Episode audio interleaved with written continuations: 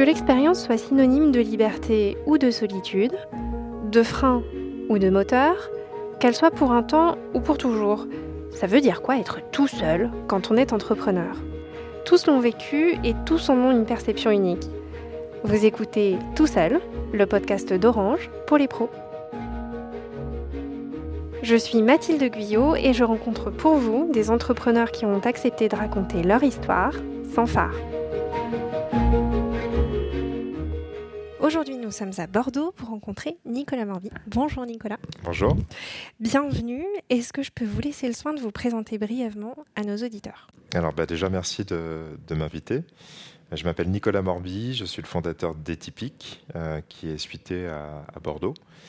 Je, Etypique, c'est une nouvelle manière de penser le recrutement. Euh, plutôt que ce soit le candidat qui aille vers l'entreprise, l'objectif, c'est que ce soit l'entreprise qui aille chercher leur futur talent directement sur leur lieu de vie au sens propre du terme, que ce soit dans la rue, les centres commerciaux, euh, faire du porte-à-porte. Et euh, c'est vraiment complètement d'inverser cette, euh, ce prisme du recrutement. Intéressant. On va peut-être commencer par parler de votre tout premier milieu professionnel, mhm. qui a, à mon avis, pas mal influencé la suite de votre parcours. Oui. Et aussi qui a peut-être donné naissance à des idées Complètement. pour, pour Où est-ce que vous travaillez au début? Alors, euh, j'ai commencé dans la collecte de fonds. Mm. Donc, euh, la collecte de fonds pour des ONG. Euh, vous savez, tous ceux que vous croisez dans la rue. Bonjour monsieur, vous avez un instant pour Médecins du Monde Vous avez un instant pour Handicap International Handicap ou pas cap? Ok, je vois que vous maîtrisez la formule. Exactement. À l'époque, étant fils d'ouvrier, bah, il fallait que je paye mes études d'ingénierie du son. Mm. Et l'objectif, c'était de me dire de trouver un travail en adéquation avec mes valeurs et qui puisse aussi payer mon école à 9000 euros. J'ai été pris, je faisais ça en temps partiel, à côté de mes études. Et euh, au bout de la première année et demie, quand j'ai eu mon diplôme de génie du son, j'avais le choix entre soit d'apporter le, café à l'ingé son en chef, comme beaucoup d'ingé ou soit être euh, responsable d'une équipe de recruteurs de donateurs. Euh, j'ai choisi cette deuxième option. Bah, ça m'a tellement plu que j'y suis resté, euh, j'y suis resté 15 ans. Vous avez fini euh, assez haut dans la hiérarchie. Oui, complètement. Qu'est-ce que vous avez appris là-bas que vous avez toujours avec vous aujourd'hui? Énormément de choses. en fait, on a beaucoup de fausses croyances, on a beaucoup de biais. Ça m'a appris à être beaucoup plus ouvert. Mm. j'ai pu voir que finalement qu'on était conditionné à une certaine manière de penser. C'est-à-dire qu'on, je vais vous donner un exemple très concret dans la collecte de fonds, c'est que euh, ce sont que les personnes qui ont le moins de moyens qui donnent. C'est pas vrai. Tout le monde donne, en vrai. Hmm. La générosité n'a pas de visage. Et ça m'a aussi beaucoup appris sur l'écoute active. Euh, je pensais être à l'écoute, hmm. je pensais véritablement, mais en fait, je ne l'étais pas du tout. Ça a complètement bouleversé ma vie, ce travail-là, d'un point de vue personnel et professionnel. Vous avez eu à recruter aussi dans, dans ce poste-là Complètement. À force d'en faire, et quand je vais vous donner euh, le chiffre, c'est assez vertigineux. J'ai passé plus de 9800 recrutements dans ma vie. je ne sais pas vous imaginer, mais c'est vraiment, vraiment beaucoup. Quoi. Et, euh, et du coup, ça m'a. J'ai pu apprendre énormément de, de, de choses euh, sur moi, sur les gens, euh, sur le fait que finalement il y avait énormément de talents tout autour de nous, mais des talents qui correspondaient peut-être pas forcément aux choses que j'avais à, proposer, en tout cas dans la, collecte de fonds pour les ONG, mais, euh, mais des personnes qui, pour autant, pouvaient faire le bonheur de nombreuses entreprises. Et c'est comme ça qu'en fait finalement est né typique d'une frustration, cette frustration de me dire que cette personne-là, qui est une vraie pépite, pourquoi elle ne trouve pas de travail? 15 années, ça fait un, beau morceau de vie. Oui, en fait, je me suis dit que j'avais ma pierre à l'édifice euh, à mettre à niveau de euh, la situation euh, qu'on était en train de vivre économique. Il n'y avait pas encore le, le Covid-19 à, à, ce moment-là. En fait, c'est cette frustration qui était tellement grandissante, je me suis dit non, c'est plus ce travail que j'ai envie de faire, c'est aider les gens, véritablement. Les aider en fait à à les montrer sur leur vrai visage, euh, qui ils sont, et comment ils peuvent apporter justement auprès des entreprises. Vous êtes tout seul, vous avez cette idée tout seul du coup. Tout seul, oui. Euh, qu'est-ce que vous vous dites? Vous vous dites, euh, alors je fais un peu des deux, je garde mon boulot, puis à côté je, commence à, construire Etypique, ou est-ce que vous plaquez tout et vous partez euh, comme ça, bien en tête, en vous disant que c'est maintenant? J'ai tout plaqué. J'ai tout plaqué. c'est vrai qu'en fait c'était assez flippant parce que j'avais ce, côté où mes parents en fait ne croyaient pas du tout en l'entrepreneuriat. Bah, quand on est fils d'ouvrier on a envie que son enfant réussisse, fasse des études. Bah, c'est pas ce que j'ai fait. Enfin, en tout cas, j'ai pas fait ce qu'ils voulaient que je fasse. Donc du coup, euh, ils ont essayé de me dissuader euh, d'aller dans l'entrepreneuriat, mais euh, ma volonté était tellement forte de pouvoir aider les gens, et aussi j'avais cette envie de faire quelque chose qui me correspond. Vous savez, se lever le matin en se disant pourquoi, pourquoi on fait ça, et, et je savais que j'allais jamais avoir le poste qui allait remplir parfaitement toutes les cases euh, que je voulais. C'est ça pour vous l'entrepreneuriat, c'est porter vos valeurs, vos propres valeurs et de les, et de les porter jusqu'au bout? Complètement. Euh, l'entrepreneuriat, c'est ça, c'est vraiment être en adéquation avec soi-même, c'est de se dire que finalement, alors ça c'est ma vision d'entrepreneuriat, bien évidemment il y, y, en, a plusieurs, mais, mais c'est en adéquation avec qui nous sommes, c'est de faire ce qu'on aime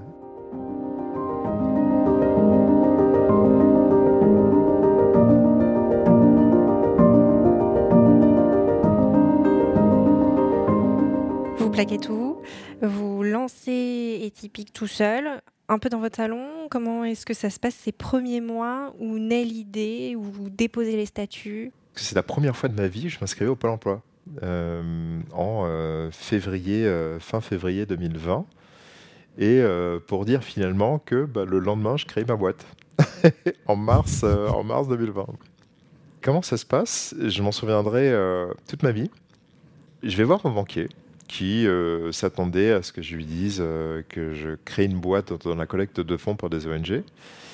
Et, et, quand je lui ai exposé mon idée, on était en plein premier confinement. Il a explosé de rire, littéralement. je me suis dit, mais c'est qui ce gars-là, quoi?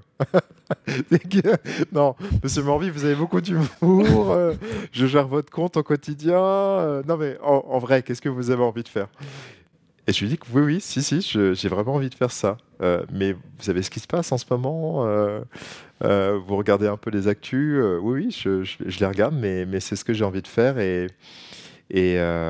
du coup, quand il, a vu que j'étais sérieux, il m'a ouvert mon compte. Il m'a pas aidé, hein, financièrement, comme vous pouvez l'imaginer. Mais, en tout cas, c'était un moment assez fort. J'ai eu mon premier doute. Je me suis dit, bon, quelqu'un, carrément un fou rire. Qu'est-ce qui l'a fait rire? Bah, Le fait d'aller dans la rue en plein, euh, en plein Covid, là on parlait de prêts garantis par l'État, d'aider toutes les entreprises. Moi, j'arrive avec une idée qui n'existe pas nulle part. Parce que vous la présentez comment finalement cette idée? Bah, D'aller dans la rue pour aller chercher des candidats. Donc au début, ils croyaient que je voulais recruter des SDF. Donc vous imaginez déjà? Peut-être que je n'avais pas le présenté, euh, mal présenté le projet. mais, euh, mais pour autant, euh, les, les personnes sans domicile fixe peuvent trouver du travail. Mais lui, c'est ce que, comme ça qu'il avait interprété. Mm. donc. Donc il s'est dit, euh, il est fou, quoi. Ouais, il est complètement fou. Euh, il y a d'autres personnes comme ça dans votre entourage qui vous ont dit, avant que vous lanciez le projet, euh, oui, oui, t'es sûr, Nicolas Oui, clairement. tout le monde, je crois que tout le monde a essayé de me dissuader de, de ce projet-là. On, on, parle souvent de... Parce que j'ai pas mal d'amis entrepreneurs qui ont été soutenus par leurs proches, d'y aller, etc. Moi, c'est tout l'inverse. Tout le monde m'a dit, mais t'es fou, ne y va pas, fais pas ça. Euh, bon, l'idée, elle est intéressante, mais ça n'existe pas. Pourquoi tu t'aventures dans quelque chose que tu ne connais pas et qui n'existe pas? Et, Mais j'avais quand même cette, cette croyance. Euh, je me suis dit, vas-y, euh, il faut que j'y aille. C'était mon intuition. Et, et même au-delà de ça, je me dis, il faut prendre des risques dans la vie.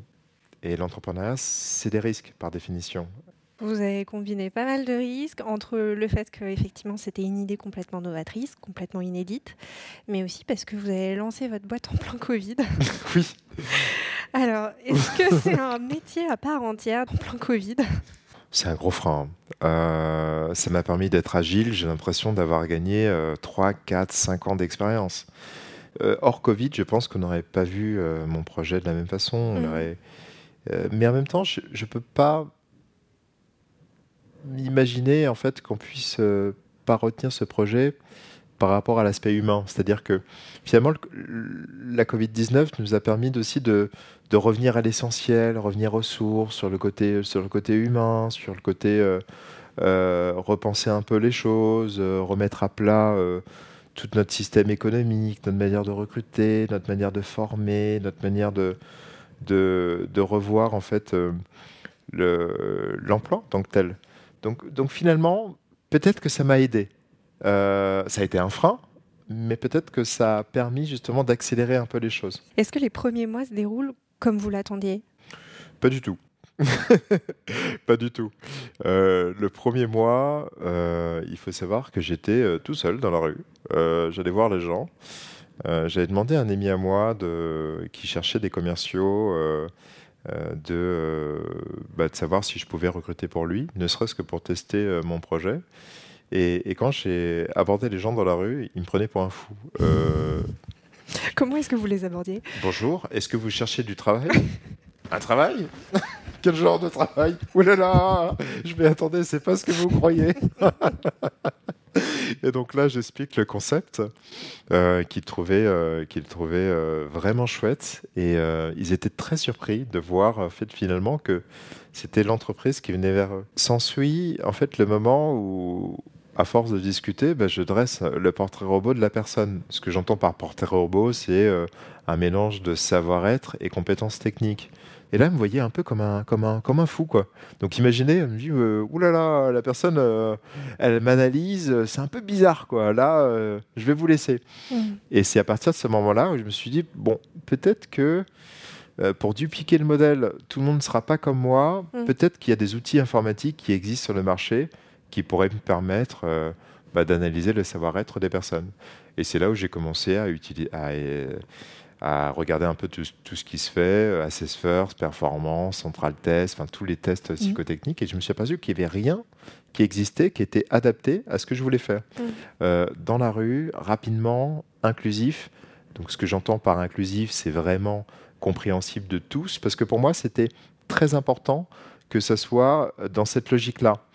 Euh, ce que j'ai pas dit tout à l'heure, c'est que euh, c'est une entreprise solidaire d'utilité sociale qui appartient à l'économie sociale et solidaire. Et pour moi, c'est l'économie de demain. Je reviens au questionnaire que quelqu'un qui ne pourrait pas comprendre le sens des questions, bah, il faut absolument bah, le reformuler, euh, euh, voir comment est-ce qu'on pourrait l'améliorer. Comment se termine du coup ce, premier crash test un petit peu que vous faites pour votre ami qui cherche des commerciaux? Super bien, j'ai réussi à lui trouver un commercial qui n'était pas du tout, du tout, du tout euh, prédestiné à, être, être commercial, mm. qui était, euh, pour la petite anecdote, euh, livreur, mm. livreur de, pizza. Mm. Et, mais pour le coup, je trouvais qu'il avait beaucoup d'humour, je trouvais qu'il était, il était, il avait toutes les qualités requises, en fait, en tout cas, pour être un, un bon commercial.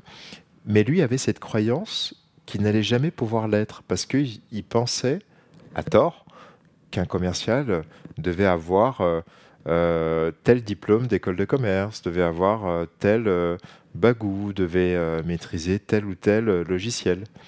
Et je lui dis que non. Et c'est à partir de là, en fait, il a ouvert les yeux. Et, moi, ça a été un véritable déclic parce que je me suis aperçu qu'il y avait beaucoup de fausses croyances. Fausses croyances autour de, des métiers et autour de aussi ce qu'on peut faire. Et c'est à partir de là où ça a renforcé encore plus mon idée d'entreprendre et encore plus cette idée d'aller encore beaucoup plus loin.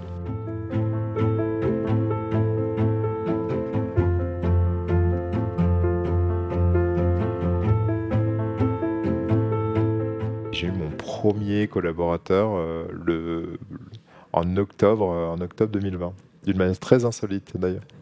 Laquelle? Racontez-nous. Bah, à la base, euh, je m'étais dit, tiens, je vais prendre un alternant euh, un alternant dans, le recrutement. Et, euh, et, du coup, je vais au forum, euh, forum d'une école pour recruter un, alternant. Et, je vois une personne qui, qui, était, qui avait la trentaine, 33 ans, et, qui, à un moment donné, quand il me montre son CV, et que j'ai refusé, sais pas, à un moment donné, il, était un peu gêné dans sa présentation et, je me demandais pourquoi. Et, c'est là où je me suis aperçu qu'il avait deux ans de trou et qu'il pensait que c'était un frein. Et j'ai demandé, mais qu'est-ce que vous avez fait en fait pendant ces deux ans? Et c'est là qu'il m'a expliqué qu'il euh, s'occupait de ses enfants, euh, de son enfant. Et je trouvais ça plutôt beau. Et, je me suis dit, mais, c'est génial en fait. Euh, si vous êtes occupé de votre enfant, c'est que vous avez pu acquérir énormément de, de compétences comportementales, en termes de gestion, en termes de patience, en termes de euh, plein de choses. Pour moi, c'est une richesse. Et d'ailleurs, ça rejoint un peu, euh, même si je suis pas un pro CV, mais pour les personnes qui réalisent des CV, il faut le mettre quand on est en congé maternité, quand on s'occupe des enfants. Pour moi, c'est le métier le plus difficile du monde, de très loin. Euh, c'est pour ça que pour moi, c'était une vraie richesse. Pourquoi insolite? Parce que finalement, il s'avère que à la base, je voulais l'avoir en tant qu'alternant dans le recrutement. Et il s'avère que par rapport à des euh, démarches administratives euh, trop complexes, et j'ai pas mal déchanté sur certaines choses, qui s'est retrouvé en CDI. Mmh. Et il s'est retrouvé en CDI parce que je savais que c'était lui que je voulais. Est-ce que c'est à ce moment-là, quand on recrute un peu son, bah, quand on recrute son premier salarié, qu'on se dit euh, ah oui, ça, devient réel, euh, on est une entreprise. Oui, ça devient réel et ça devient stressant parce que le stress numéro un d'un entrepreneur quand il a des collaborateurs, c'est vraiment de se dire comment je le paye. Après, de comment je les paye, c'est comment obtenir un chiffre d'affaires pour pouvoir pérenniser cela sur la durée et de faire en sorte d'en avoir d'autres. Premier salarié, vos premiers clients. Oui. Comment est-ce que vous les rencontrez? Est-ce que c'est difficile de faire passer votre idée qui n'existe pas? J'ai un peu triché, euh, dans le sens où j'ai demandé à mon ancien réseau euh, de euh, prestataires de collecte de fonds de pouvoir recruter des recruteurs de donateurs. Pourquoi? Je voulais commencer par eux parce que d'une part, je les connaissais, mais au-delà de ça, pour moi, c'est le métier le plus difficile, euh, le difficile, le recruteur de donateurs, parce qu'il faut avoir une aisance relationnelle, il faut avoir une capacité d'esprit de synthèse, euh, il faut avoir une culture euh, générale. Enfin, c'est très difficile. Et, j'ai commencé mon premier chiffre d'affaires à aller dans la rue pour trouver des recruteurs de donateurs en septembre et en octobre. Et ensuite, je me suis dit, mais ok, maintenant je vois quelles sont les pistes d'amélioration il faut que j'aille il faut que j'aille dans une autre direction, à savoir les métiers en tension. Et c'est là où je me suis attardé, vu le contexte sanitaire, sur un secteur qui était très évident, à savoir la santé. Et, euh, du coup, j'ai signé mon, premier euh, accord cadre euh, avec Demusvie, qui est le troisième groupe français d'EHPAD et j'en suis très heureux. Vous avez des clients dans tout type de secteur aujourd'hui? Oui. oui, et vous allez rire. Hein. C'est euh, quand je tout type de secteur, ça va de Hectare, qui est le plus gros campus agricole au monde, à euh, euh, à Suez pour des canalisateurs d'eau, à Demusvie pour des aides-soignants faisant fonction, à Métro pour des agents commerciaux euh, polyvalent, à VP, euh, préparateur de commandes. Enfin, c'est vraiment des secteurs qui n'ont rien à voir. Aujourd'hui, vous avez combien de clients? Waouh, j'en ai, euh, j'en ai pas mal. J'en ai pas, mal. De, de mains et d'orteils. Il y en a, il y en a. J'en ai. J'ai la chance d'avoir une quinzaine de, partenaires mhm. clients, et ça va s'agrandir en 2022. Aujourd'hui, votre équipe, elle se résume à combien de personnes avec 12 personnes. Ça fait déjà pas mal. 12 personnes, 14 en, en février prochain. Euh, et, c'est chouette, ça, ça évolue euh, dans le bon sens. Quel type de profil est-ce que vous avez chez Atypique? Alors, j'ai la chance d'avoir un ingénieur cognicien en psychologie sociale. Et, euh, et, donc, du coup, ça permet justement de pouvoir parfaire et peaufiner en fait les compétences comportementales des candidats et améliorer les outils de détection de soft skills, de savoir-être. On a aussi une psychologue du travail euh, aussi euh, qui permet lors des immersions de pouvoir voir en fait les, pistes d'amélioration d'un point de vue ergonomique dans, les entreprises et de, pouvoir faire des recommandations. Et bien sûr, bien évidemment, des chargés de recrutement. Des chargés de recrutement, et, euh, et je les forme personnellement pour qu'ils puissent aussi améliorer leur pratique. Et on a une consultante recrutement qui, elle, est très expérimentée. Vos salariés, vous les avez recrutés de façon euh, étypique aussi? Complètement. Surtout un. Racontez-moi.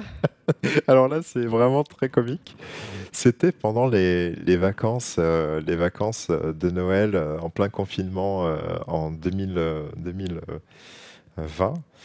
Et je devais déposer un colis à la poste. Et, et, je vois quelqu'un euh, quelqu'un qui euh, avait des qualités extraordinaires, qui avait une écoute active, qui arrivait à gérer toute, euh, toute la queue, qui arrivait à, à, faire rire tout le monde, du, du coup à, les faire patienter, qui arrivait même à dire au revoir aux, officiers de police qui étaient passés vite fait, à leur demander comment, comment ça allait leur journée, c'était pas trop compliqué. il est arrivé à il m'a captivé, littéralement. Et je me suis dit, cette personne-là, je le veux absolument dans mon équipe. Je ne sais pas ce qu'il va faire, je ne sais pas ce qu'il peut faire, mais je le veux. Et donc, du coup, est venu mon tour. Et après lui avoir donné le colis, je lui dis, tenez ma carte, appelez-moi impérativement, j'ai du travail à vous proposer. Et il me regardait bizarrement. Il dit C'est qui ce mec-là regarde bizarrement, Nicolas C'est qui ce mec-là? Il est un peu bizarre et, et maintenant, c'est mon chargé de mission digitale.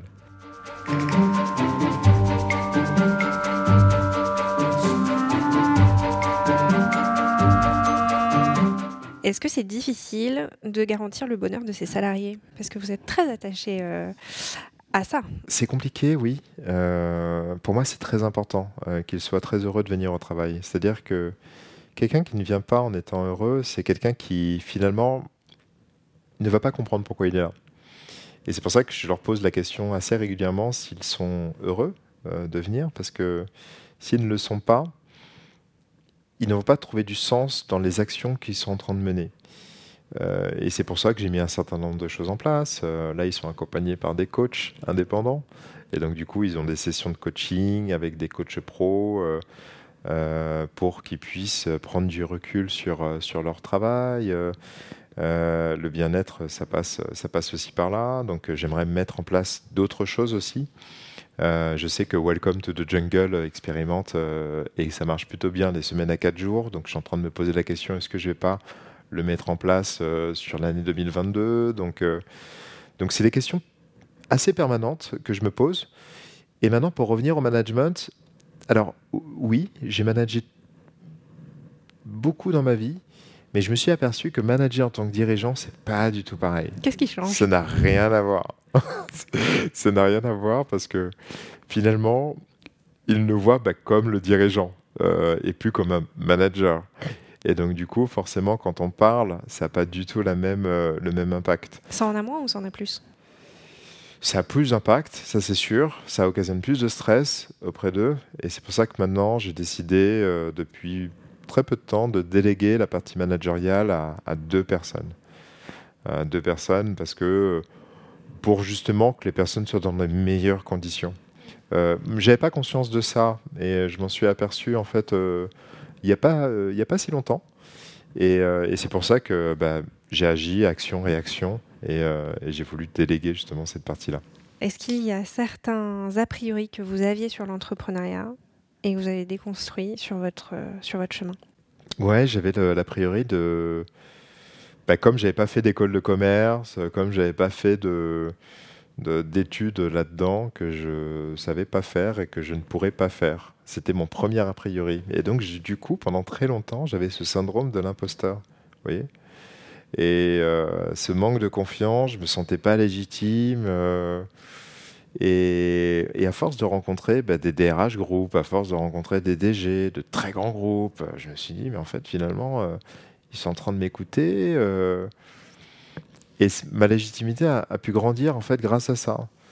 Et, et finalement, je me suis aperçu que bah, est-ce que je suis vraiment cohérent à penser ça alors que mon projet en tant que tel montre que finalement c'est pas l'école de commerce qui définit le fait qu'on puisse faire ou non, c'est plutôt la personne en tant que telle. Et donc, du coup, bah, finalement, j'étais moi-même, je suis l'illustration moi-même de, mon propre projet. Je suis la personne qui n'a pas du tout de prérequis dedans, et pour autant, euh, et pour autant j'ai ce cabinet RH. Euh. Vous avez aussi d'autres branches que vous avez créées entre-temps Il n'y a plus que du street sourcing chez oui. Il y a d'autres choses Comme quoi? Oui, effectivement, en fait, on... j'avais toujours ce discours euh, sur le fait que qu'Etypic faisait du recrutement inclusif. Mais je me suis dit qu'on n'était pas du tout inclusif au final, parce qu'on n'était que sur le street sourcing, parce que par opposition à, inclusivité, il y a exclusion. Donc finalement, j'excluais tous les autres canaux d'acquisition. Donc c'est à partir de là où euh, maintenant, Etypic, on est vraiment présent partout, quoi. Mais partout dans la rue, mais partout aussi on est aussi sur les job boards. Euh, on est partout sur. Euh, on fait aussi ce qu'on appelle du social sourcing. On est en partenariat avec des structures d'insertion par activité économique. On travaille aussi avec euh, le Pôle emploi Île-de-France, notamment sur certaines problématiques. On va travailler sur pas mal de projets avec des collectivités, sur des projets de revitalisation. Maintenant, on réalise ce qu'on appelle des, des immersions qu'on a, qu'on a baptisé ESS pour faire un petit jeu de mots par rapport à l'économie sociale et solidaire. Exploration, sourcing, sélection. Et cette exploration, en fait, elle est hyper importante parce qu'on s'est aperçu que finalement, un, un aide-soignant à Bordeaux n'avait pas du tout les mêmes compétences comportementales et compétences techniques qu'un aide-soignant à, Paris. Et, et donc, du coup, la première étape maintenant que nous faisons, à l'heure d'aujourd'hui, c'est de faire une immersion dans l'entreprise et de traduire le poste en savoir-être et savoir-faire, euh, parce que finalement, chaque entreprise, chaque établissement a sa propre identité.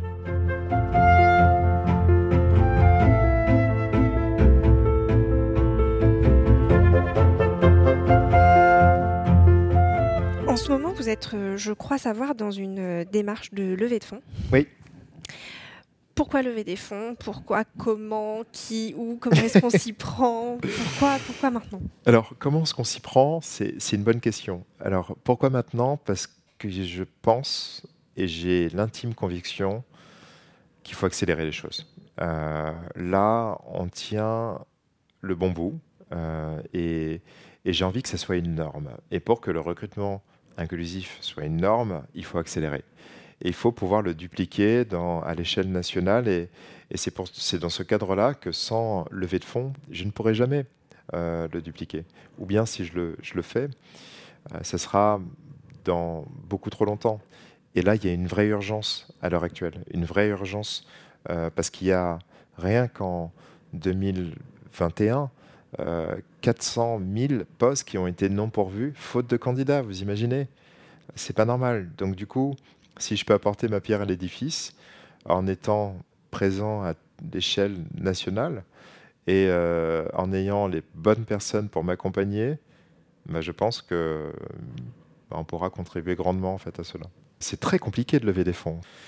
Ça ressemble à euh, énormément de pitch, euh, de pitch auprès d'investisseurs, de fonds d'investissement, de business angels, euh, auprès de la, BPI, auprès de, collectivités, auprès d'organismes de, crowdfunding. Euh, euh, c'est beaucoup de non aussi.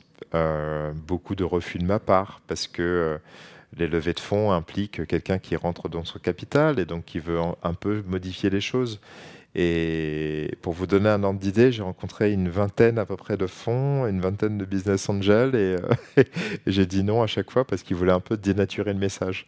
Donc cette levée fonds, oui, mais à condition qu'elle ne dénature pas euh, euh, typique. Et ça, c'est extrêmement important pour moi. Vous êtes Cendrillon, vous cherchez encore. Euh, Exactement, j'attends le prince charmant. si vous pouvez me le présenter, il n'y a pas de problème. Celui qui va arriver avec euh, les, millions par, euh, par milliers. Pour vous, votre rôle d'entrepreneur dans la société, c'est quoi? Avoir un impact social. Et ça, c'est sociétal. C'est hyper, hyper important dans le sens où, à l'heure d'aujourd'hui, c'est comme ça qu'on va réussir à améliorer notre économie.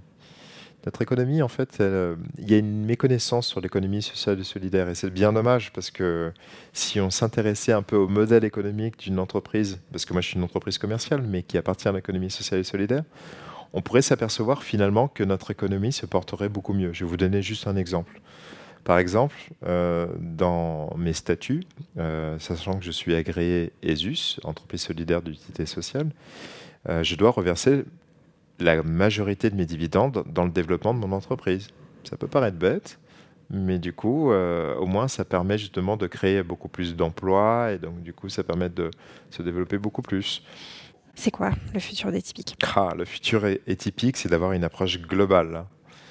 Euh, je ne sais pas si je devrais en dire plus ou pas maintenant, mais, Allez, un petit bout. mais euh, alors je vais, je vais glisser un petit mot. C'est que à la base, on était focus sur le B2B.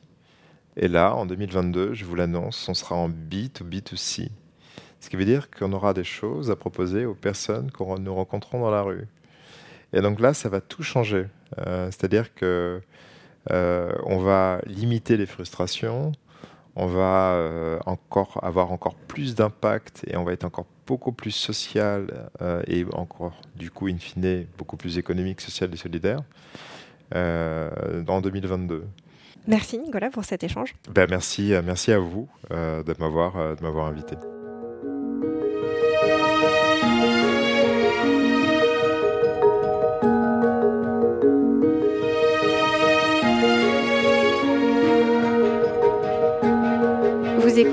Tout seul, un podcast produit par Orange pour les pros. Sans vos histoires, tout seul ne pourrait pas exister. Vous souhaitez à votre tour nous raconter votre parcours Il suffit de nous contacter via nos réseaux sociaux Orange Pro.